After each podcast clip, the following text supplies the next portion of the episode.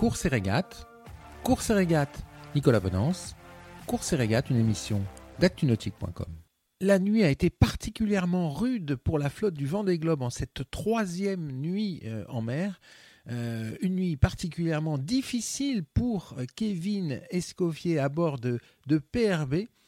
Deux heures avant euh, de virer et euh, en faisant sa vérification habituelle à l'avant du bateau, Kevin s'est aperçu qu'il avait une grosse voie d'eau à bord. C'est une vanne de foil tribord qui sert à évacuer l'eau du puits de foil qui a, cassé, laissant s'infiltrer des litres d'eau. Je vous propose d'écouter tout de suite, tout de suite les commentaires de, de Kevin.